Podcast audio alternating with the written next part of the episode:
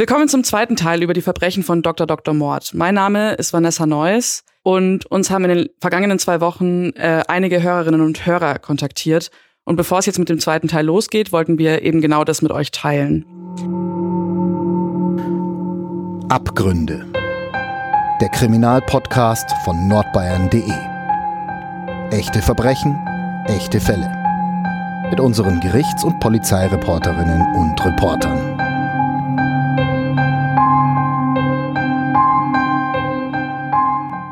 Sie haben alle Sebastian R. persönlich kennengelernt und die unterschiedlichsten Dinge mit ihm erlebt. Viele von ihnen erzählten, sie haben nur gewagt anzurufen, weil sie eben durch unseren Podcast erfahren haben, dass der Mann mittlerweile nicht mehr lebt. Also Menschen, die sich aus welchen Gründen auch immer wirklich vor ihm gefürchtet hatten. Wie kann das sein? Seine Taten liegen länger zurück. Er saß 25 Jahre hinter Gittern in Straubing. Ja, vielen Dank, Vanessa, dass wir darüber sprechen können, bevor die Folge richtig losgeht. Mein Name ist Ulrike Löw und ich nehme diese 25 Jahre, die er hinter Gittern in Straubing saß, jetzt mal aus. Wir können es nämlich auch so formulieren. Er hatte die Strafe für seine Verbrechen, also zwei Morde und einen geplanten Mord verbüßt. Und damit hätte er im Grunde eine zweite Chance auch verdient. Denn dieser Mensch, so skrupellos er auch gewesen ist, war nicht nur ein Mörder, er war in allererster Linie ein Mensch. Er war Ehemann, Vater mehrerer Kinder, er wurde Großvater und auch wenn er schon in Haft gesessen ist, war er auch Onkel und als er rausgekommen ist, als er aus Straubing entlassen wurde, sollte er in Freiheit schließlich auch wieder der Nachbar von irgendwem werden. Aber es ist, ich nenne jetzt mal das Stichwort Resozialisierung, natürlich nicht leicht für ihn gewesen. Ich will jetzt auch kein Missverständnis erzeugen. Mir geht es jetzt an der Stelle nicht darum, den Sebastian R. persönlich zu bedauern. Er hat eiskalt, wir haben das in der ersten Folge ja ausführlich erzählt, und aus purer Habgier zwei Menschen getötet. Er hat damit auch Familien diese Menschen weggenommen und er hätte ein drittes Mal gemordet, ebenfalls aus purer Habgier. Aber bei uns in Deutschland ist es glücklicherweise ja dennoch so, dass keiner auf den elektrischen Stuhl landet, weil es die Todesstrafe glücklicherweise nicht gibt, auch nicht für eiskalte Mörder. Und deshalb kommt jemand wie Sebastian R. eben wieder frei. Und so hat sich beispielsweise eine Maklerin aus dem Landkreis Ansbach bei mir gemeldet, die geschildert hat, dass sie Sebastian R. kennengelernt hat nach seiner Haftentlassung. Da grätsche ich jetzt gleich mal rein äh, weil ich nochmal klarstellen wollte, Sebastian R. ist nicht sein richtiger Name. Wir verwenden wie immer geänderte Namen und dieser besondere Fall zeigt, warum dies auch über den Tod hinaus besonders wichtig ist. Aber jetzt erstmal zurück zur Maklerin. Ja, guter Hinweis, Vanessa, danke dafür. Die Maklerin hat berichtet, dass Sebastian R. nach seiner Haftentlassung eine Bewerbung für eine Wohnung bei ihr abgegeben hat. Sie erinnert sich an einen älteren Herrn, der sehr freundlich aufgetreten sei, und sie hat ihm die Wohnung zunächst auch zugesagt. Er war übrigens in Begleitung einer Dame mit einem Hütchen auf dem Kopf, machte aus ihrer Sicht einen ganz ordentlichen Eindruck. Und er hatte auch eine Bestätigung vorgelegt und hat berichtet, dass er etwa 1000 Euro im Monat verdienen würde und Hilfsdienste bei einem Anwalt leistet. Und dann ist die Maklerin nach der Wohnungsbesichtigung aber trotzdem stutzig geworden, denn zum Abschied sagte er dann zu ihr, dass er zwei Doktortitel habe und Arzt sei. Und dann hat sie mir geschildert, dass sich dann eben doch das Bauchgefühl, die Intuition gemeldet hat. Und dann hat sie ihm doch abgesagt. Warum? Im Nachhinein ist ihr aufgefallen, dass sein Auftreten und die Bestätigung, dass er für Hilfsdienste 1000 Euro im Monat bekommt, eigentlich nicht zu einem pensionierten Arzt passt. Und dann hatte sie auch das Gefühl, im Grunde hat er sich damit ziemlich wichtig gemacht und irgendwie kam es ihr dann so vor, dass da irgendwas faul sei. Sonst, so hat sie es erzählt, hätte sie seinen echten Namen nämlich nicht im Internet gesucht. Aber dann ist sie natürlich aus allen Wolken gefallen, mit wem sie da gesprochen hatte. Ja, das kann ich mir auf jeden Fall vorstellen. Ähm, es war ja so, du und Alex Krämer, also der Jurist, der Dr. Dr. Mord in seinem Strafprozess vertreten hat, habt ja betont, wie sich der Mann immer aufgeplustert hat und wie er von vor Selbstbewusstsein strotzte. Genau, und eben dieser Geltungsdrang ist ihm dann bei dieser Maklerin im Prinzip zum Verhängnis geworden, weil er natürlich dann die Wohnung nicht bekommen hat. Und was ganz ähnliches hat ein anderer Hörer, der den Podcast gehört hat und sich dann gemeldet hat, mir auch erzählt am Telefon. Er fand nämlich ebenfalls dieses Selbstbewusstsein, das der Sebastian R. zur Schau getragen hat, ziemlich abstoßend. Dieser Mann, der sich gemeldet hat, ist Archäologe. Er betreibt die Firma ASF. Das ist eine Abkürzung, die steht für Archäologie Service Franken. Und als Dr. Dr. R. im April 19 aus dem Gefängnis entlassen worden war, hat er sich auch bei ihm beworben. Und er hat sich in Erlangen an der Uni als Seniorstudent eingeschrieben, und zwar für Archäologie. Passt ja da zusammen, sich bei dieser Firma zu bewerben. Und diese Firma ASF hatte damals eine Grabung in Boxdorf, also in einem Stadtteil von Nürnberg. Und der Herr Dr. Leif Stegoweit, also das ist der Archäologe, der diese Firma führt, suchte damals Personal. Ja, und äh, Stegoweit ist Geschäftsführer und, so hast du es mir gesagt, wissenschaftlicher Leiter von der Archäologie, beziehungsweise von dieser Grabungsfirma. Und er hat unseren Dr. Doktor dann auch wirklich eingestellt. Ganz genau. Und er hat eben erzählt, dass Sebastian R., ich zitiere ihn jetzt mal, ziemlich ordentlich auf die Kacke gehauen hat und es sei ja so gewesen, dass er eben nur einen gesucht hatte, der einfach schaufeln sollte.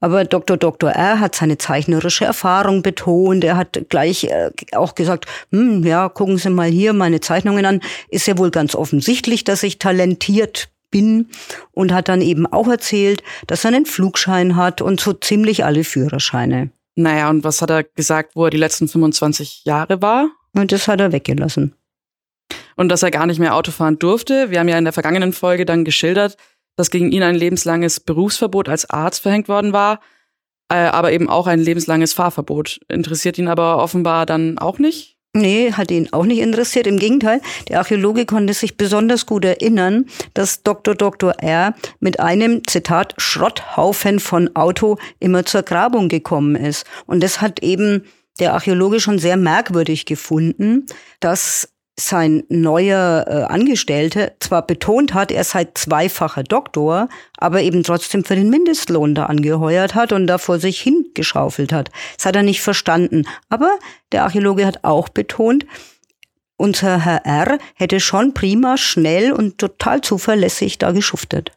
Aber hat er dann auch wirklich gesagt, dass er Mediziner ist? Ja, das hat er tatsächlich gesagt. Er hat also betont, er sei Allgemeinarzt und auch Zahnarzt und hätte mal angefangen, Tiermedizin noch zu studieren. Und bei jedem Knochen, den er da ausgebuddelt hat, hat er auch gleich erzählt, was das für ein Knochen ist. Also rechte Elle, linke Elle, Armknochen und so weiter und so fort. Und wie kam das dann bei dem Archäologen an? Ja, also der äh, Stegoweit hat gesagt, es hat ihn schon überzeugt und das war schon irgendwie einleuchtend, dass diese Kenntnisse jetzt keine Erfindung sind, also dass der nicht nur ein Angeber ist, aber er hat ihn letztlich auch für einen Hochstapler gehalten, hat er gesagt, weil es eben da so übertrieben war. Aber das ist ja dann tatsächlich auch nicht falsch. Also er hat ja auch ganz schön hochgestapelt. Vor allem, wenn es um Geld und Statussymbole und so weiter ging. Ich denke nur an teure Autos, die Villa und den ständigen Geldbedarf, obwohl er auch mit den zwei Praxen sicher viel verdient hat. Genau. Und jetzt wurde es eben auch für den Archäologen total auffällig. Er hat dann gesagt, er habe sich dann zunehmend gefragt, warum so ein pensionierter Arzt, also so ein Überflieger, mit so einer Klapperkiste da jeden Tag zur Grabung kommt. Und nicht nur das, dann wird's wirklich jetzt ein bisschen unheimlich. Er hat nämlich auch gesagt, komisch fanden es dann alle und es war ihnen dann richtig suspekt, dass er angefangen hat, die Studenten auf der Grabung nach ihren wirtschaftlichen Verhältnissen auszuhorchen. Er wollte den Hintergrund wissen, er wollte wissen, ob sie aus reichen Elternhäusern stammen und so weiter und so fort. Er hat dann auch eine Reihe von etwas seltsamen Geschäftsvorschlägen gemacht, hat behauptet, dass er super Ideen hätte und sie alle ins Boot holen könnte. Dann hat er versucht, mit einigen Studenten am Abend noch ein Bierchen trinken zu gehen und irgendwie war es dann allen unangenehm. Naja, also vor dem Hintergrund, dass er zwei Menschen, unter anderem einen Studenten, nur aus Habgier getötet hat, klingt das wirklich wahnsinnig unheimlich. Ja, und das muss tatsächlich sehr, sehr seltsam gewesen sein.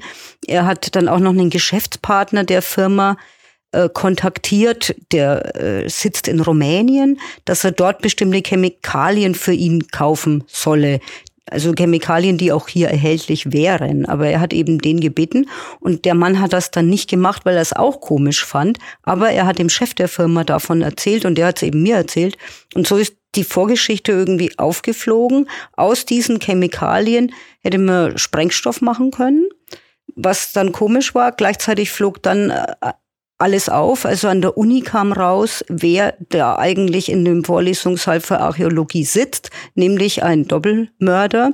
Und als das dann rauskam an der Uni, ist der Dr. Dr. R. auch nicht mehr zur Grabung erschienen.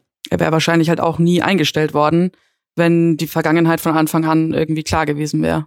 Genau, und das bringt mich natürlich wieder zu dem Stichwort Resozialisierung. Also das habe ich dann zu dem Archäologen in unserem Gespräch auch gesagt. Und seine Antwort finde ich sehr interessant. Der hat nämlich betont, er sei ja selber äh, nicht paranoid und er kann schon damit umgehen, wenn jemand eine Vergangenheit hat. Er könne auch damit umgehen, wenn jemand mal im Gefängnis war. Aber dieser Mann war ihm eben, weil er diese Vorgeschichte so gar nicht gekannt hat, trotzdem total suspekt. Also dieser Haftentlassene, von dem er die Vergangenheit nicht kennt, der ist ihm unheimlich. Eben weil das Selbstbewusstsein so übersteigert zur Schau getragen worden war und er so ein Überflieger war, sich so aus, aufgeplustert hat und sogar so weit gegangen ist, dass er dem Archäologen Fachwörter aus seinem eigenen Terrain erklärt hat. Also das ist schon komisch. Er war ja als Archäologiestudent in Vorlesungen und selbstverständlich davon überzeugt, dass er selbst hochintelligent ist. Klingt alles wenig überzeugend. Und noch ein Schreiben hat uns erreicht, und zwar von einem Mitglied der Burschenschaft Germania. Ich hatte die Germania in der vergangenen Folge als stramm rechts bezeichnet. Dort legt man aber Wert auf die Feststellung, dass man sehr liberal ist.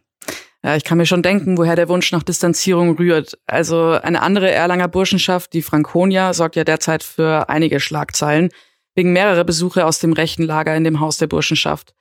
Zuletzt hatte auch das bayerische Innenministerium bestätigt, dass Überschneidungen der Frankonia zu den rechtsextremistischen Gruppierungen Junge Alternative und Identitäre Bewegung bekannt sind. Und die Germania distanziert sich im Übrigen auch von Dr. Dr. R. Und das finde ich jetzt wirklich spannend. Er selbst hat nach seiner Entlassung aus dem Gefängnis, also im Jahr 2019, noch einen Germania Bundesbruder aufgesucht und an ihn appelliert, ihm aufgrund der Verbindung einen Job zu vermitteln, was dieser Mann, übrigens ein Rechtsanwalt, auch tatsächlich gemacht hat. Er beschäftigt ihn nämlich als Umzugshelfer. Von ihm kommt auch diese Bescheinigung, die er später der Maklerin vorlegt, über 1000 Euro. Aber in Wirklichkeit, so schreibt eben das Mitglied der Germania an uns, war Dr. Dr. Sebastian R. längst sogar vor seinen Verbrechen aus der Burschenschaft Germania ausgeschlossen worden. Und zwar in perpetuum, das heißt dauerhaft, also ohne Möglichkeit einer Wiederaufnahme. Was da vorgefallen ist, hat derjenige mir nicht verraten. Aber interessant ist es ja schon, dass man ihn ausgeschlossen hat. Ja, absolut. Das finde ich sehr spannend, weil wir haben ja gesehen, dass sich Sebastian R. nicht um Regeln kümmert. Also die beiden Morde sind natürlich schlimme Ver Verbrechen, aber dafür ist er ja nicht nur ins Gefängnis gegangen, sondern erhielt auch lebenslanges Berufsverbot als Mediziner. Das hatten wir ja vorhin auch schon mal und auch eben dieses Fahrverbot. Aber wir sehen, er ist mit dem alten Auto zu der Grabung des Archäologen gefahren. Er flog als Impfarzt auf. Und warum sollte er nicht weiterhin behauptet haben, dass er zu der Burschenschaft gehört? Lügen waren für ihn ja offenbar nicht das große Problem. Und jetzt will ich noch ein letztes Gespräch schildern, bevor es in den Teil 2 geht. Gemeldet hat sich nämlich auch noch ein Familienangehöriger von Herrn R., also ein Verwandter. Ich will diese Person jetzt in der Anonymität lassen, denn sie hat geschildert, dass das ganze Leben unter ihm und seinen Taten gelitten hat. Und zwar einfach nur, weil es diese Verwandtschaft gibt. Und das hat mich jetzt tatsächlich sehr betroffen gemacht, weil schließlich wollen wir ja nicht, aber das ist natürlich die Theorie, dass es keine Sippenhaft gibt. Also die verwandte Person kann natürlich nichts für die Taten des Dr. Dr. R. Und schließlich kann und darf niemand für die Taten von anderen zur Rechenschaft gezogen werden. Aber natürlich, und daran musste ich denken, als ich mit dieser Person gesprochen habe, ich sitze ja häufig in Gerichtssälen und sehr häufig sind da auch die Angehörigen von Tätern und auch von den Opfern vor Ort. Und die sind natürlich immer mit betroffen. Und insbesondere wenn Kinder oder Ehepartner im Spiel sind, die erzählen natürlich nicht in der Schule, dass der Papa im Gefängnis ist. Die erzählen wie vor 50 Jahren, dass der Papa auf Montage ist. Sprich, ich will damit sagen, ein Verbrechen ist nie steril, darf sich nicht vorstellen, dass es nur den Täter und das Opfer betrifft. Und jeder, der dann überlebt hat, also natürlich, wenn ein Opfer überlebt, leidet es an den Folge, Folgen der Tat, das ist ja ohnehin klar. Aber eben auch die Angehörigen, die Familien und die Freunde leiden ganz häufig, weil ein Verbrechen einfach nicht steril ist. Und so geht's eben den Angehörigen von Tätern. Sie sind plötzlich nicht mehr nur Partner, sondern eben auch Partner von Verbrechern oder Kinder von Verbrechern. Und das ist, so modern unsere Zeit heute ist, einfach immer noch ein Tabu. Und gerecht finde ich das natürlich nicht und es ist ja auch nicht gerecht. Aber deshalb ist es eben wichtig, wie du ja schon sagtest, dass wir immer die Namen der Betroffenen ändern. Denn damit schützen wir die Angehörigen, die ebenfalls vollkommen unschuldig zu Opfern geworden sind und ihre Verwandten trotz ihrer Taten ja auch nicht einfach aufgeben können. Vielen Dank, Uli, dass du uns mitgeteilt hast, äh, wer sich alles an dich gewendet hat und was sie dir erzählt haben. Und jetzt geht's weiter mit dem zweiten Teil der Folge. Abgründe. Der Kriminalpodcast von nordbayern.de. Echte Verbrechen, echte Fälle mit unseren Gerichts- und Polizeireporterinnen und Reportern. Und herzlich willkommen zu einer neuen Folge Abgründe, dem True Crime Podcast von nordbayern.de. Mein Name ist Lena Wölki und neben mir sitzt Ulrike Löw, unsere Gerichtsreporterin. Hallo Lena.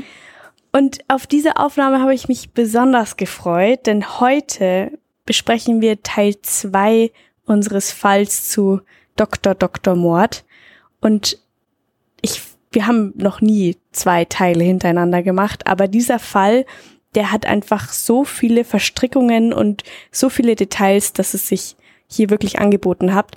Und falls ihr den Teil 1 noch nicht gehört habt, dann macht das jetzt unbedingt, bevor ihr Teil 2 hört, weil da erfahrt ihr die ganze Vorgeschichte. Ich kann euch nur ganz kurz zusammenfassen. Es geht um einen zweifachen Doktor. Also er hat nicht nur Medizin studiert, sondern auch Zahnmedizin und lebte schon immer auf großem Fuße sozusagen, hatte die größten Ziele und ein Ziel war eben ein richtig großer Versicherungsbetrug, für den ein Mord geschehen musste. Und das ist gerade passiert. Da sind wir gerade ausgestiegen. Und jetzt sitzt unser Doktor Doktor in dem Dschungel. Genau. Und das klingt ja tatsächlich filmreif. Und unter Umständen wird ja mal ein Film draus gedreht. Interessant ist in jedem Fall, dass der damalige Rechtsanwalt Axel Krämer, der den Sebastian R. vertreten hat, sich damals schon als Teil des Honorars die Rechte an dem Fall abtreten ließ. Und auch deshalb natürlich äh, mit uns über diesen Fall sprechen konnte, denn natürlich sind der Dr. Dr. Mord ist inzwischen gestorben. Er ist vor kurzem erst gestorben, aber Persönlichkeitsrechte erlöschen ja nicht mit dem Tod. Aus dem Grund haben wir seinen Namen verfremdet, wie immer auch alle anderen Beteiligten natürlich, und sprechen von Sebastian R. als Dr. Dr. Mord. Und du sagtest ja gerade, er ist in den Dschungel abgetaucht. Damit endete Teil 1 und jetzt ist er wieder zurück.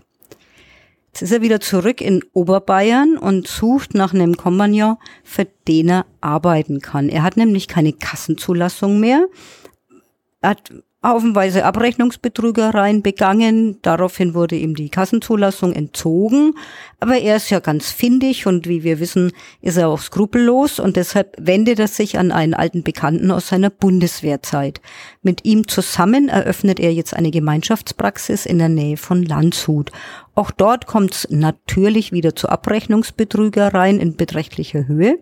Und die Schuld dafür nahm dann übrigens die Ehefrau von unserem Dr. Dr. R auf sich. Die ließ sich tatsächlich verurteilen für ihn auch zu einer Freiheitsstrafe. Also die Liebe ist groß gewesen. Es hat übrigens weit länger als ein Jahr gedauert, bis er sich aus dem Dschungel wieder zurück nach Deutschland gewagt hatte. Er war ja wegen der drohenden Strafverfolgung weggeblieben. Und natürlich gibt es auch dafür einen Grund, dass er so lang weggeblieben ist. Denn erstens hatte er tatsächlich Angst vor der Strafverfolgung und zweitens hat ihm sein Komplize vom ersten Mord, der Versicherungsagent Fritz R., immer wieder über eine Strohfrau mitteilen lassen, dass er im Ausland bleiben solle, weil nach ihm noch immer gefahndet wird. Und Rs, also Doktors Ehefrau, war auch die Geliebte von dem Versicherungsagenten. Dennoch, wie gesagt, Treue wird hier eben anders definiert, hat sie seine Abrechnungsbetrügereien auf sich genommen und die Strafe auch und so weiter. Die muss im Übrigen, habe ich gehört und in der Recherche auch bin ich immer wieder drauf gestoßen, die muss tatsächlich eine äußerst interessante Person gewesen sein. Also die hat wirklich alles für ihren Doktor getan, nicht nur seine ständigen Affären geduldet, sondern eben, wie gesagt, sogar die Verurteilung für seine Straftaten auf sich genommen und damals, also wirklich, muss man ja sagen, die sitzt da im Gericht und sagt, ja, das war ich. Ich habe die falschen Abrechnungen gemacht. Ich habe die Krankenkassen betrogen. Und ja, natürlich, im Fall der Fälle gehe ich dafür ins Gefängnis. Also schon ein starkes Stück, wie die ihm den Rücken da freigehalten hat und trotzdem alles zugelassen hat, was er getan hat. Er kommt aus Australien zurück und will wieder Fuß fassen in Deutschland, hat auch wieder Kontakt zu seiner Familie und ähm, das mit seiner Ehefrau scheint wohl auch wieder gut zu sein oder jedenfalls sie steht ihm wieder bei. Und er sucht eine Möglichkeit als Zahnarzt tätig zu sein. In ein da er aber keine Kassenzulassung mehr hat, muss er sich irgendwo in einer Gemeinschaftspraxis oder bei einem anderen Kollegen beteiligen als Zahnarzt und ähm, damit er dort bohren kann, was ihm ja dann auch gelungen ist. Das ist also eine ähm, Praxis in Landshut gewesen. Dann hat er also ein großes Vertragswerk aufgebaut. Da spielt übrigens ein, eine Person jetzt dann zunehmend eine große Rolle, äh, ein Finanzberater, Halter, der, dem er sehr vertraut und der aber auch sagt, er bringt alle seine äh, finanziellen Verhältnisse in Ordnung und schaut erstmal, dass er einen Status macht und so weiter und so weiter. Und da kommt er auf einen, auf einen, einen Fehlbetrag, von rund sechs Millionen Euro mittlerweile die Schulden sein. Also jedenfalls, er betätigt sich wieder beruflich, gründet mit diesem ihm aus alten Tagen bekannten Zahnarzt eine Gemeinschaftspraxis in Form einer BGB-Gesellschaft und kann dort bohren und es kommt zu Abrechnungsbetrügereien innerhalb kürzester Zeit. Seine Ehefrau ist mit eingebunden in die Geschichte, in die Abrechnungen, die sie wohl für ihren Mann macht. Jedenfalls, so wird es später dargestellt. Es kommt zu Betrügereien, es kommt zu Unregelmäßigkeiten, es kommt zum Zerwürfnis zwischen den beiden. Er geht dann da raus aus dieser Gemeinschaftspraxis und ähm, da hinterlässt er einen Schuldenberg von rund 300.000 D-Mark damals und die hinterlässt er so nonchalant seinem ehemaligen Partner, die dieser abzahlen muss. Ähm, eigentlich eine schlimme Geschichte, mal so eben 300.000 Mark Schulden aufzubauen. Das andere ist für diese Betrügereien, die ja eine große Rolle gespielt haben und über einen doch relativ langen Zeitraum sich erstreckt haben, hat letztendlich seine Ehefrau den Kopf für ihn gehalten. Sie hat gesagt, mein Mann hat davon nichts gewusst. Und das ist wieder die alte Art der Ehefrau, die ihm wieder den Rücken rettet. Ja, ich will nicht sagen den verlängerten Teil des Rückens, aber sie hält ihm wieder da den Schutzwall vor. Und das ist etwas ganz Schlimmes, was äh, ja, was man schon sagt, das hat, äh, das ist eine Art, die äh, auch wieder so den Charakter widerspiegelt. Nicht? Das macht ihm gar nichts aus, dass seine Frau eine hohe Freiheitsstrafe für Versicherungsbetrug kassiert und damit leben muss. Das macht ihm gar nichts aus. Und Er geht dann aus Landshut weg und kommt nach Forchheim, wo er sich nicht niederlässt, aber er kann ja wohl schlecht jetzt wieder weiter arbeiten als Zahnarzt. Er bewirbt sich als Arzt in der Universitätsklinik in Erlangen, kriegt dort einen gut bezahlten Posten und kann da zunächst einmal über die Runden kommen. Ich will auch noch mal auf dieses Muster blicken. Also er hatte ja schon einmal fast einen Scherbenhaufen hinterlassen, nämlich als er seine Eltern mit dieser Hypothek auf deren Wohnhaus, also sein Elternhaus, im Regen stehen ließ. Und wenn jetzt dann nicht irgendein Verwandter dieses Haus gekauft hätte, hätten die Eltern ja ihr Heim verloren. Ja, und deshalb ahnt man es eigentlich schon. Über die Runden kommt unser Dr. R als angestellter Arzt natürlich schon, aber über die Runden kommen, so bürgerlich langweilig will dieser Sunny Boy sein Leben bestimmt nicht führen. Der sucht nach neuen Abenteuern und die findet er natürlich ganz schnell.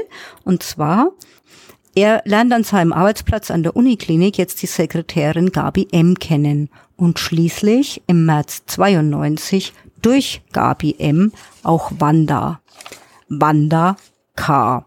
Und diese Begegnung mit Wanda, die wird tatsächlich sehr verhängnisvoll.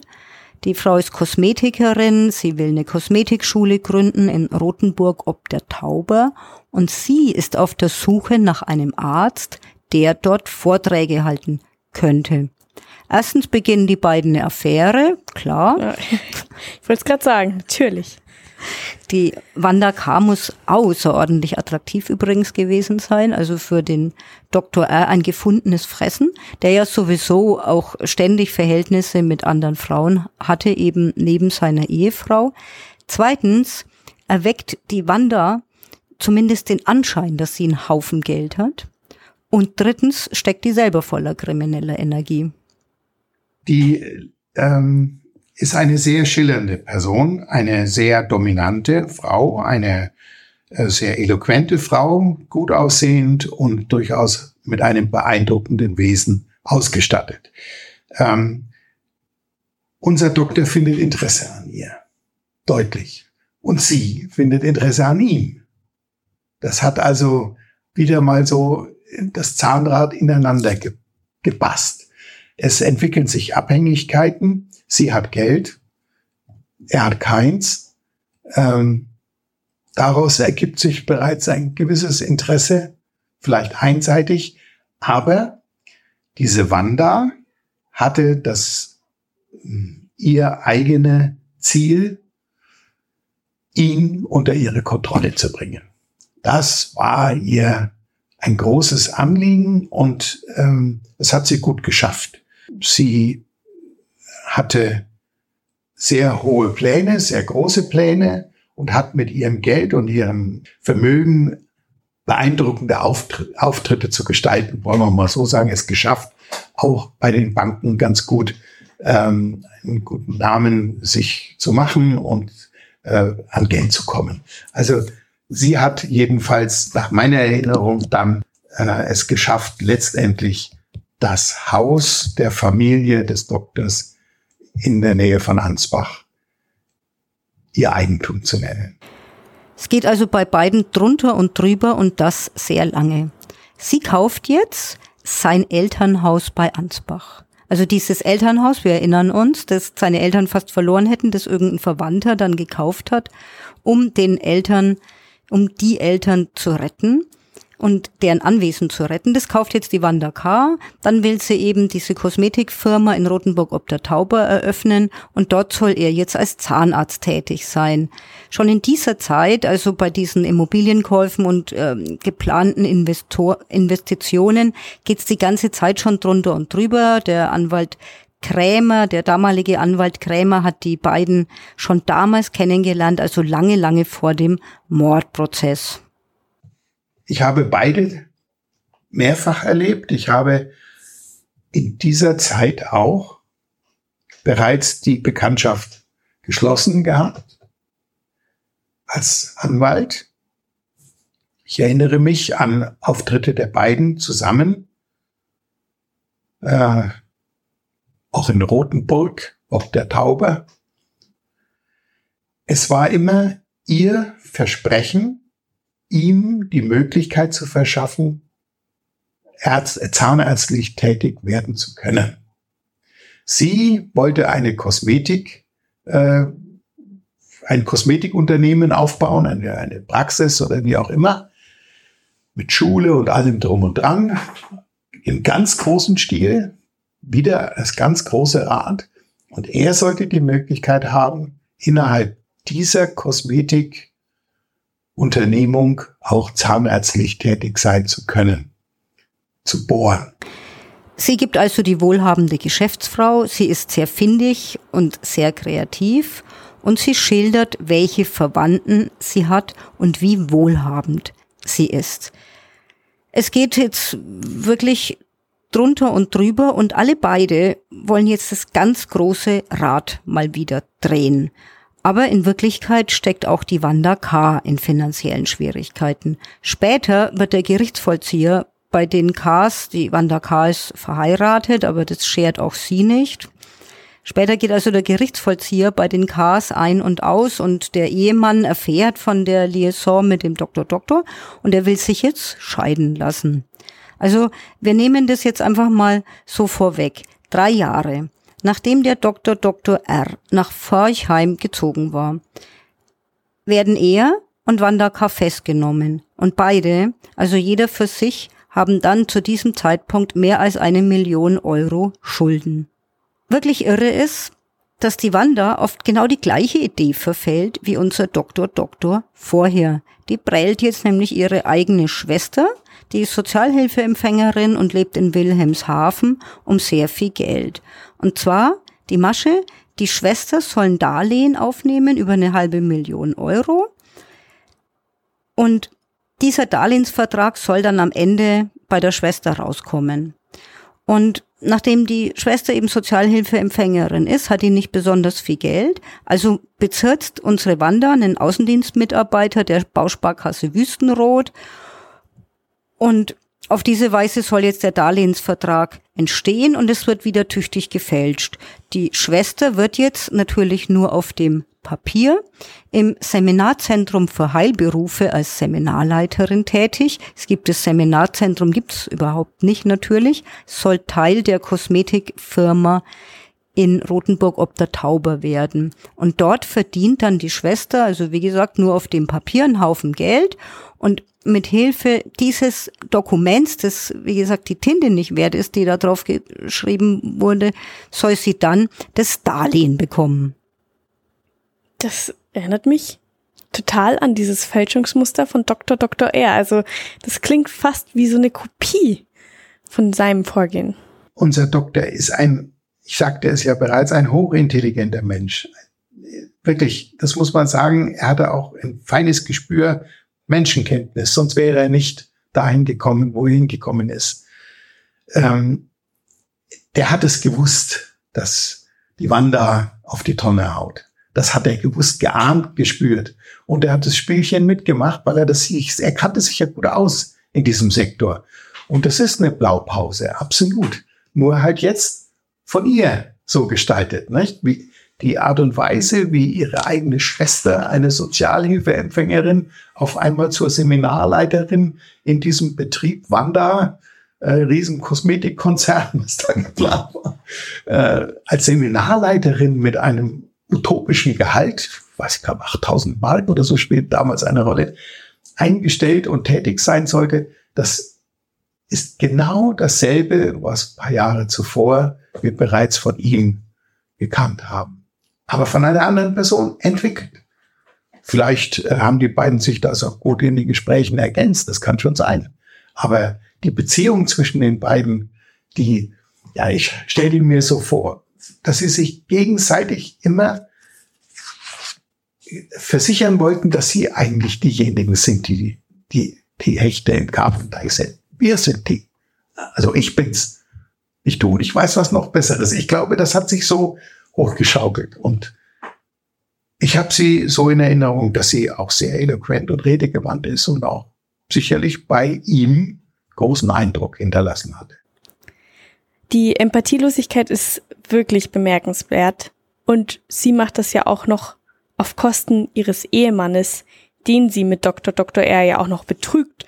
Und gleichzeitig machen diese beiden vor allem eines, nämlich Schulden noch und nöcher für die also jetzt der Ehemann von der Wanda nur mithaften sollte und auf, dann auch in Anspruch genommen wurde, der saß auf einmal, ohne dass er sich versah, auf einem Schuldenberg von mehreren hunderttausend D-Mark. Und da hat er sich auch die Augen gerieben und hat gesagt, das kann ja wohl nicht sein. Was machst du da eigentlich?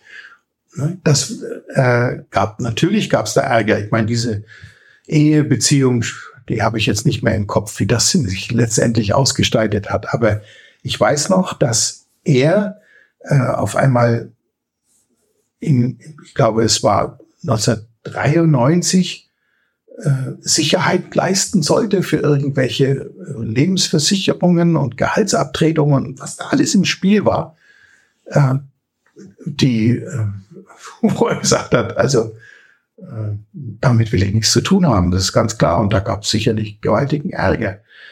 Jedenfalls das Ende vom Lied war, dass das gemeinsame eheliche Anwesen in der Nähe von Ansbach verkauft werden musste.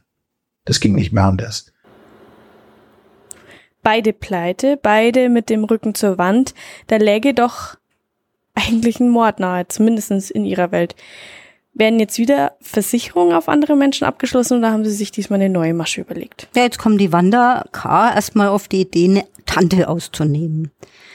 Also die sprichwörtliche Erbtante. Aber es ist keine aus ihrer eigenen Verwandtschaft. Er hat es ja nur behauptet, dass die alle so vermögend werden. In Wirklichkeit gibt's da keine vermögenden Erbtanten. Aber es gibt aus der Verwandtschaft des Noch-Ehemannes eine Tante. Und diese Tante, die lebt zu dem Zeitpunkt in Rumänien, ist sehr vermögend. Und ihr schildert die Wanda K. jetzt, dass sie in finanzielle Schwierigkeiten geraten sei, eine Geschäftseröffnung plant, also alles soweit tatsächlich nah an der Wahrheit dran. Das Ausmaß der finanziellen Schwierigkeiten erzählt sie natürlich nicht und die hochtrabenden äh, Geschäftsideen werden wahrscheinlich ein bisschen kleiner gehalten, aber es gelingt tatsächlich, das Vertrauen der Tante zu gewinnen. Erstmal wird sie nach Deutschland gelotst, denn die kommt ja aus Rumänien. Und diese Dame war aber anscheinend eine sehr resolute Dame, die sich nichts hat vormachen lassen. Das war also jetzt mal anders. Die war nicht alkoholkrank, sondern die hatte einen gesunden Menschenverstand und hatte ein gesundes Misstrauen. Von Anfang an. Das haben die ja immer versucht zu überspielen durch alle möglichen Geschenke und Restaurantbesuche und die haben die ja umgarnt. Richtig. Und dieser doppelte Doktortitel, der hat natürlich auch da Wirkung gezeigt. Ja, und ähm, man wusste also, dass diese Dame Geld hatte, Bargeld. Man hat dann extra dafür, ich kürze das jetzt mal ab, einen Tresor angeschafft, hat der Dame gesagt, hier, da legst du dein Bargeld rein. Der Tresor wurde verschlossen und der Schlüssel wurde ihr belassen. Lass mich raten, die beiden haben einen Zweitschlüssel. So ist es. Die beiden nehmen ihr alles weg. Sie räumen den Tresor leer bis auf den letzten Pfennig. Sogar den Schmuck der Frau versetzen sie noch, wahrscheinlich bei einem Pfandleiher. Sie haben sie ausgenommen wie die sprichwörtliche Weihnachtsgans und erstmal die dringlichsten Schulden bezahlt. Und jetzt will Wanda, dass ihr Doktor die Tante beseitigt. Ja, klar, weil sie muss jetzt befürchten, dass genau diese Tante eben Anzeige erstattet. Trotzdem, man muss sich das doch mal auf der Zunge zergehen lassen. Die hat einen Geliebten und sagt jetzt zu ihrem Geliebten, hey, äh, bring mal die Tante um. Das ist doch unglaublich. Also so mir nichts, dir nichts. Wie kommt man denn auf dazu, zu seinem Geliebten so eine Aufforderung zu formulieren? Das ist doch. Ja, das habe ich mich auch gefragt. Und dann habe ich mir gedacht, wusste denn, wusste sie denn von dem Mord an Gerd? Also ja. am ersten Opfer? Ja, das ist wahrscheinlich der zentrale Punkt. Er muss ihr kurz vorher den Mord an dem Gerd G. gestanden haben. Aber jetzt hätte sie ihn ja verlassen können und davonlaufen können. Also denke ich mir mal so, wenn ich erst seit wenigen Monaten eine Liaison habe mit einem Mann, also er ist ja nicht ihr Ehemann, der ihr nach 30 Jahren sagt, du, ich muss dir da mal was sagen, da war mal was vor 30 Jahren. Nee, sie hat einen Ehemann, den sie bescheißt mit dem Dr. M.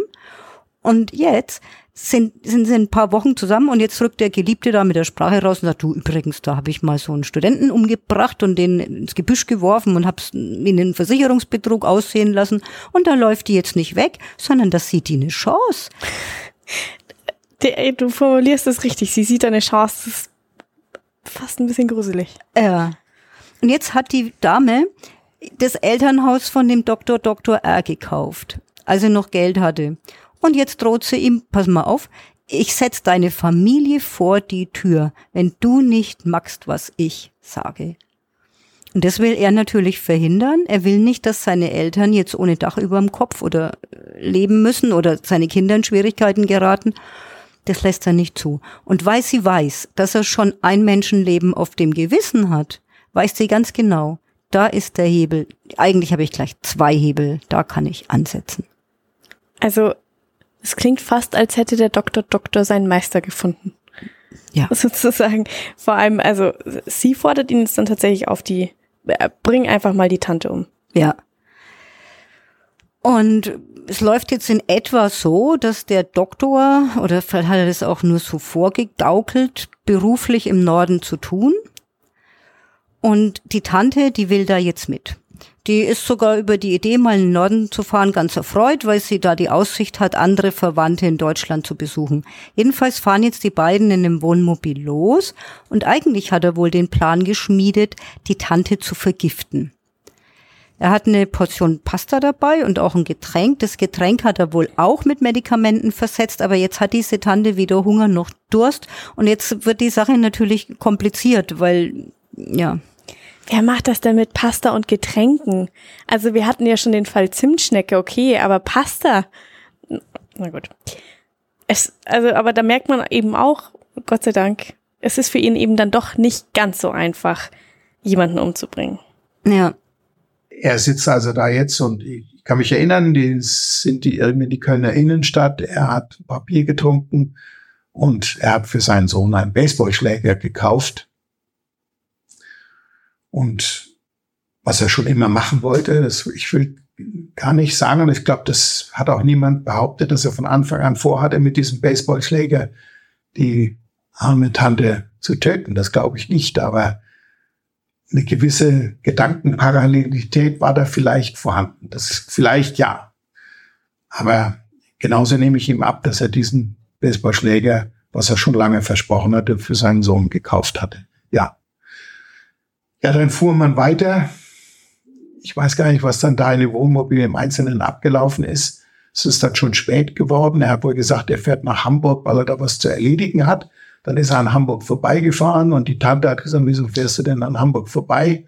Dann fuhr er wohl in Richtung Mecklenburg-Vorpommern und dann haben sie irgendwann gehalten und dann hat er mit,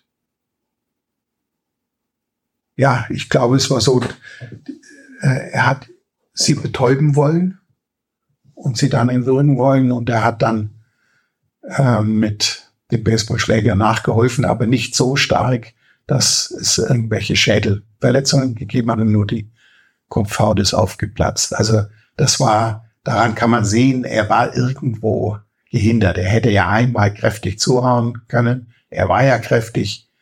Ja, dann wäre die Sache erledigt gewesen, aber so richtig äh, stringent war die Geschichte dieser Tötungshandlung nicht.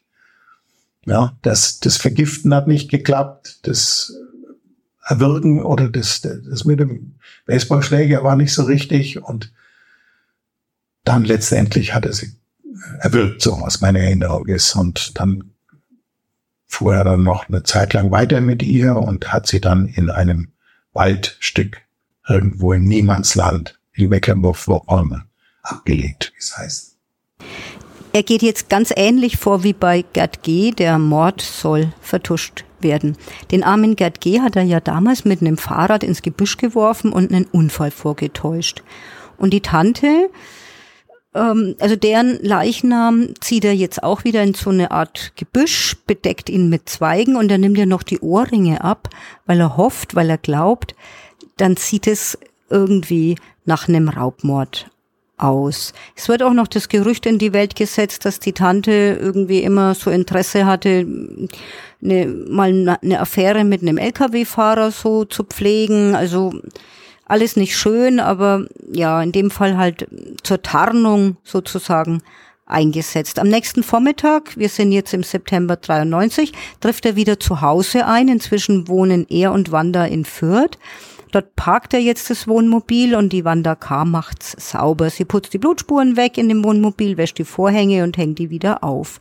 Und am nächsten Tag erzählen dann die beiden, dass die Tante entweder mit dem Zug nach München gefahren ist oder nach Rumänien. So genau würden sie das nicht wissen. Aber jetzt nur mal so am Rande, die Rente der Tante geht natürlich immer noch ein und selbstverständlich hat die Wanda es nicht versäumt, sich eine Bankvollmacht zu besorgen und jetzt heben die halt putzmunter weiterhin vom Konto der toten Tante die Rente ab. Also es ist nicht zu fassen. Aber man muss ja auch sagen, angesichts des Schuldenberges hat sich der Tod der Tante noch nicht mal ausgezahlt, so makaber das jetzt klingen mag. Ähm, die beiden haben nämlich immer noch Schulden. Und das Vermögen der Tante hat nicht ausgereicht. Die Schulden waren einfach zu viel. Und jetzt muss natürlich, also natürlich im, im Verständnis der beiden, ein neues Opfer her. Ja, genau. Das Vermögen der Tante war zu klein, die Schulden waren zu groß. Das ist genau wie du sagst. Und dieses neue Opfer soll jetzt die Gabi M werden. Gabi M., über die haben wir vorhin schon ganz kurz gesprochen, das ist die Sekretärin aus der Uniklinik, die Arbeitskollegin von Dr. Dr. R. und die Freundin von Wanda K., also die Frau, über die sich dieses mörderische Paar überhaupt erst kennengelernt hat. Und da frage ich mich, wie kommen die jetzt auf sie? Also in, im ersten Moment denkt man ja, so eine Sekretärin mag jetzt vielleicht nicht das allergrößte Vermögen haben. Aber nee, Modell Gerd G ist da ja hier wieder am Start sozusagen. Ein neuer Versicherungsbetrug soll her. Und dann können Dr. R und Wanda K. kassieren. Aber da frage ich mich, also lernt er denn nicht? Also das hat ja schon bei Gerd G nicht funktioniert, die Masche. Vollkommen richtig, alles richtig, liebe Lena. Aber unsere Gabi M wirkt wie ein leichtes Opfer. Die hat unheimlich viele Allergien, unter anderem eine Allergie gegen Eigelb. Und deshalb erweckt es den Anschein bei unserem Doktor, als könnte man die jetzt mal leicht vergiften. Also vergiften hat jetzt die ganze Zeit nicht geklappt, vielleicht klappt es jetzt ja bei ihr. Und ihr versprechen jetzt Dr. R. und Wanda erstmal einen tollen Job in der Kosmetikfirma, die immer noch nicht gegründet ist, natürlich Parallele zu den Altenheimen. Und in dieser Kosmetikfirma soll die jetzt wahnsinnig viel Geld verdienen, logisch, weil dann kann man ja wieder hohe Versicherungsprämien vereinbaren und dann tüchtig abkassieren. Jetzt wird's nur blöd. Die Sache hat jetzt nur einen einzigen Haken. Die Gabi M will einfach nicht mitmachen. Die ist nämlich total glücklich mit ihrem Job in der Uniklinik und die ist auch noch kurz davor zu heiraten. Jetzt wollen Doktor und Wanda ihr unbedingt diese Ehe ausreden, weil natürlichen Ehemann, wenn die verheiratet wäre, der erste Begünstigte für eine Versicherungssumme wäre. Also muss die Ehe unbedingt scheitern oder darf gar nicht zustande kommen. Und deshalb erzählen sie jetzt in allertollsten Farben, was für tolle Typen sie noch so in petto hätten für die Gabi M. Und sie soll halt nicht diesen äh, habe nichts heiraten, den sie da liebt, ist ja alles kein Grund, sondern sie haben also Millionäre richtig super Düppen, sagt die Wanda Kader im breitesten Fränkisch, hätten sie da in petto. Und der Dr. R. hat noch vermögende Zahnärzte, die er noch aus dem Studium kennt und die ganz genau so eine Frau wie die Gabi M. halt gerne hätten. Aber die sagt nö. Ja. Die, die macht nicht mit. Nee, die macht nicht mit, die lehnt ab, weil die einfach nicht gierig ist. Sie liebt den Mann, den sie heiraten will und sie mag ihr Leben. Und sie will auch nicht diesen tollen Job in der Kosmetikfirma von dem Dr. R. und der Wanda. Die will sie wirklich einfach nicht haben. Die erteilt den beiden eine Abfuhr und letztlich rettet sie sich damit einfach ihr Leben. Und man kann jetzt nicht mal sagen, dass die in letzter Sekunde den von der Schippe springt, sondern das kommt im Urteil auch ganz deutlich raus. Im Prinzip hat die den beiden gesagt, ihr spinnt.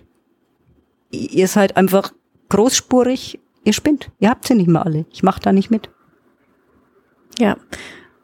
Und suchen die beiden dann nach einem neuen Mordopfer? Nein. Jetzt im November 1993 fliegen unser Doktor, Doktor und Wanda K. auf. Die Frage aller Fragen, wie kommt es jetzt dazu, nach der Zeit? Ja, die Tante ist bislang nur als vermisst gemeldet. Und schon als die Vermisstenanzeige aufgegeben wurde, hat sich die Wanda K. in Widersprüche verwickelt. Dann wurde der Leichnam der Tante gefunden und jetzt wird ein Kommissar aus dem, aus unserem Raum, aus Nordbayern, misstrauisch. Und jetzt taucht natürlich in den Akten auch das eingestellte Ermittlungsverfahren mit dem Gerd G gegen unseren Doktor Doktor wieder auf. Ja, und das weiß ich aus deinen Recherchen, denn diese Parallelen, etwa die abgeschlossenen Versicherungen, die fallen jetzt auf. Und auch die Tatbegehung. Gerd G. bekam die Hantel über den Kopf und die Tante einen Baseballschläger. Und das fällt eben auf. Und das Motiv ist immer Habgier. Genau. Und deshalb kann man sich jetzt richtig vorstellen, wie den Ermittlern damals die Augen regelrecht übergegangen sein müssen. Also da kommt ja ein Indiz nach dem nächsten. Das liegt ja nebeneinander wie kleine Mosaiksteinchen neben dem anderen. Da gibt sich ja ein richtig schönes Gesamtbild. Und deshalb kommt es dann auch tatsächlich dazu, dass die Staatsanwaltschaft überzeugt davon ist, eine Verurteilung erreichen zu können, überzeugt von der Schuld gegen den Doktor ist und die Komplizen und Anklage erhebt. Und dann beginnt acht Jahre nach dem Mord an dem Gerd G. tatsächlich im Landgericht Nürnberg-Fürth der Doppelmordprozess. Der Arzt sitzt vor Gericht und eben auch der Versicherungsagent, der Bankkaufmann und die Wanda K. Er ist im Gerichtssaal am ersten Verhandlungstag total devot aufgetreten. Den Kopf gesenkt, den Blick auf den Boden gerichtet, in sich zusammengesunken. Ich habe gedacht, was denn jetzt los? eine völlig andere Persönlichkeit als in den Vorbesprechungen in der JVA, in den, in den Besprechungszellen. Also ganz anders. Und das war nicht abgesprochen. Also wenn er mir gesagt hätte, er tritt da devot auf, dann hätte ich gesagt, nee, das machst du nicht. Sondern ähm, du stehst dazu, dann setz dich auch gerade hin und schau den Leuten in die Augen. Ein Mann, der zwei Morde auf dem Kerbholz hat. Also frage ich mich, was war da die Taktik? Der war ja ein intelligenter Mann auf der einen Seite. Hat er gedacht, er kommt irgendwie milder davon? Aber diese Annahme ist ja auch total absurd gleichzeitig. Oder die Betrügerpersönlichkeit. Oder hat ihn da die Reue gequält? Also er hat wahnsinnig viele Persönlichkeiten, so wie ihm das vorkommt. Er hat eine Rolle gespielt. Und dieser Mann der ja mittlerweile gestorben ist, ähm, sah nicht nur wirklich blendend aus, sah sehr gut aus und er hatte auch ein ganz tolles Wesen, andere für sich ähm, zu, einzunehmen oder das konnte er unheimlich gut. Er konnte erzählen, er war redegewandt und er war eloquent und er hatte ein unglaubliches Wissen. Er wirklich hochintelligent. Das muss, muss ich schon sagen, was ich ja auch während der Haft noch und dann auch noch danach in der Zeit manifestiert hat. Ähm, ich habe mir gedacht, er spielt wieder eine Rolle. Er sitzt in dem Gerichtssaal am ersten Tag, wird gefragt, ob er sich äußern will und er sinkt den Blick zu Boden und verkrümelt sich. Das kann doch nicht sein. Der so großartige Doktor Doktor, der überall eine große Rolle gespielt hat, ist auf einmal ein Häufchen Elend. Und vielleicht war ihm ja auch klar, dass er nun sein restliches Leben in Gefangenschaft verbringen wird. Wie ging denn dann die Sache aus, als, also welches Urteil wurde denn für ihn gesprochen? Dr. Doktor wurde wegen zwei heimtückisch begangener Morde zu einer lebenslangen Freiheitsstrafe verurteilt. Die besondere Schwere seiner Schuld wurde auch festgestellt. Er erhielt ein lebenslanges Verbot als Arzt zu praktizieren. Die Fahrerlaubnis wurde ihm auch genommen. Und übrigens ist auch der Plan, die Gabi M. umzubringen, mündet auch im Urteil, nämlich als Verabredung zu einem Verbrechen. Mhm. Er saß also tatsächlich 25 Jahre im Gefängnis und im Jahr 2019 wurde er aus der JVA Straubing entlassen. Wir haben es ja ganz am Anfang von Teil 1 schon mal angesprochen. Er fällt ja dann wieder auf, nämlich in der Corona-Zeit, als er da sich als Impfarzt äh, vorstellt. Und da merkt man ja, selbst nach dieser Zeit, selbst nach dieser langen Strafe, die er auch absetzen musste, die, Re die Regeln, die gelten für ihn immer noch nicht. Genau. Aus seiner Sicht gilt die Regel für ihn nicht und er setzt sich, er arbeitet ja auch als Lkw-Fahrer, obwohl er keine Fahrerlaubnis mehr hat, setzt sich auch über dieses Berufsverbot hinweg. Aber nicht nur er ist ja angeklagt und verurteilt worden. Als Komplizen wurden auch der Versicherungsagent, der Bankkaufmann und die Wanda K. verurteilt. Der Versicherungsagent, also unser Fritz S., hat wegen Beihilfe zum Mord acht Jahre bekommen. Im Urteil gegen ihn heißt es, dass er gemeinsam mit Dr. Dr. R. die Alkoholkrankheit des Gerd G. schamlos ausgenutzt hatte. Und in der schriftlichen Begründung des Urteils kann man übrigens auch nachlesen, dass er noch sehr, sehr lange nach dem Tod von Gerd G. versucht hat, an das Geld der Versicherung zu kommen. Der Bankkaufmann, der Theo, kam mit drei Jahren und neun Monaten davon. Ihm hat man geglaubt, dass er von den Mordplänen an dem Gerd G. gar nichts wusste, sondern wirklich nur geglaubt hat, dass der eben ohnehin sterben würde, der Gerd G. wegen seiner schweren Alkoholkrankheit und man sich mit den Versicherungssummen eben nur so nebenbei bereichern wollte. Ja, und was ist mit Wanda? Also ich habe es ja vorhin schon gesagt, sie kommt mir vor, als wäre sie mindestens genauso skrupellos wie, der, wie unser Doktor, weil die hat ja schließlich auch noch äh, zu dem Mord an der Tante angestiftet und sie kommt mir ja mindestens genauso skrupellos wie der Doktor vor. Sie hat ja zum, zum Mord an dieser Tante angestiftet und hat dann danach auch noch äh, Verbrechenspläne gegen die Gabi M geschmiedet. Ja, bei der Wanda K. wird's wirklich spannend. Das Landgericht Nürnberg-Fürth hat sie wegen Anstiftung zum Mord auch zu einer lebenslangen Freiheitsstrafe verurteilt. Doch dann ist sie zum Bundesgerichtshof gezogen und dieses Urteil ist aufgehoben worden. Der Bundesgerichtshof hat dann die Sache nochmal zur neuen Verhandlung an das Schwurgericht in Augsburg verwiesen und die Augsburger haben dann nochmal gegen die Wanda K. verhandelt. Der BGH hatte nämlich einen kleinen Rechtsfehler im Ersturteil gefunden. Und da wurde sie dann aus Mangel an Beweisen vom Vorwurf der Anstiftung freigesprochen. Sie ist stattdessen als Beihelferin verurteilt worden und Beihilfe zum Mord hat ihr dann acht Jahre eingebracht. Also das, ich möchte das so nicht sagen, aber da ist sie ja fast noch gut weggekommen. Ja.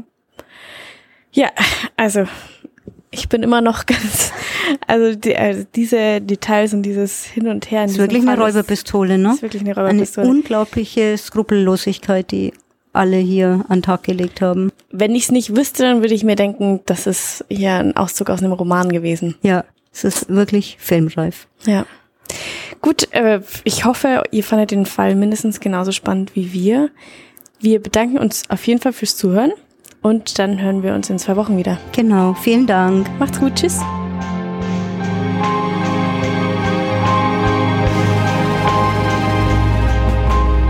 Mehr bei uns im Netz auf nordbayern.de